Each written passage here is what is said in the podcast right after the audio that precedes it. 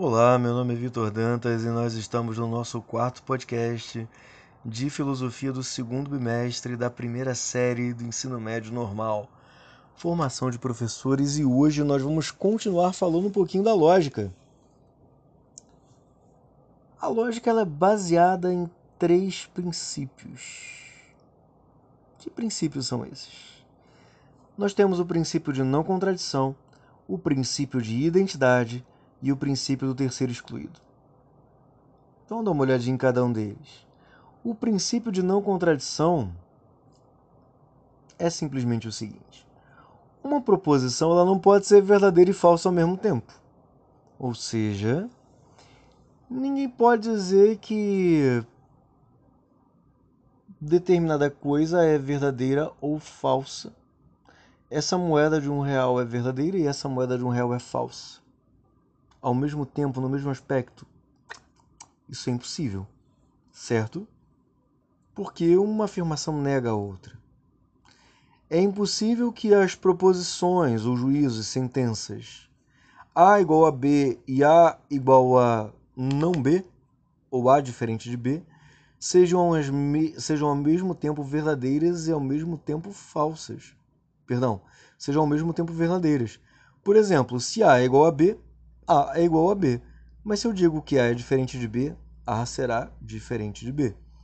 Então, toda contradição, ela necessariamente é falsa. Então, dessa forma, nenhuma proposição pode conter uma contradição, porque isso é invalida. O segundo princípio é o princípio de identidade. No princípio de identidade, nós temos que todo objeto é idêntico a si mesmo.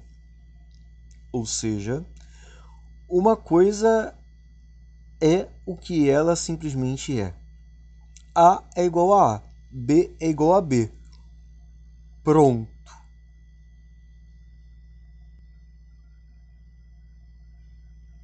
O que é a mesma coisa que dizer que A é igual a A e A é diferente de B.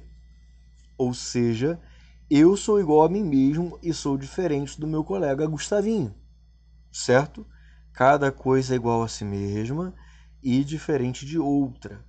Eu não posso empregar em um raciocínio uma palavra com dois sentidos. Por quê? Porque eu estaria incorrendo contra o princípio de identidade. O nosso terceiro princípio é o princípio do terceiro excluído. Como assim? Segundo ele, toda proposição só pode ser verdadeira ou falsa. Não existe uma terceira hipótese, não existe um caminho do meio. Certo? Não tem uma terceira possibilidade. Ou a proposição é verdadeira, ou a proposição é falsa.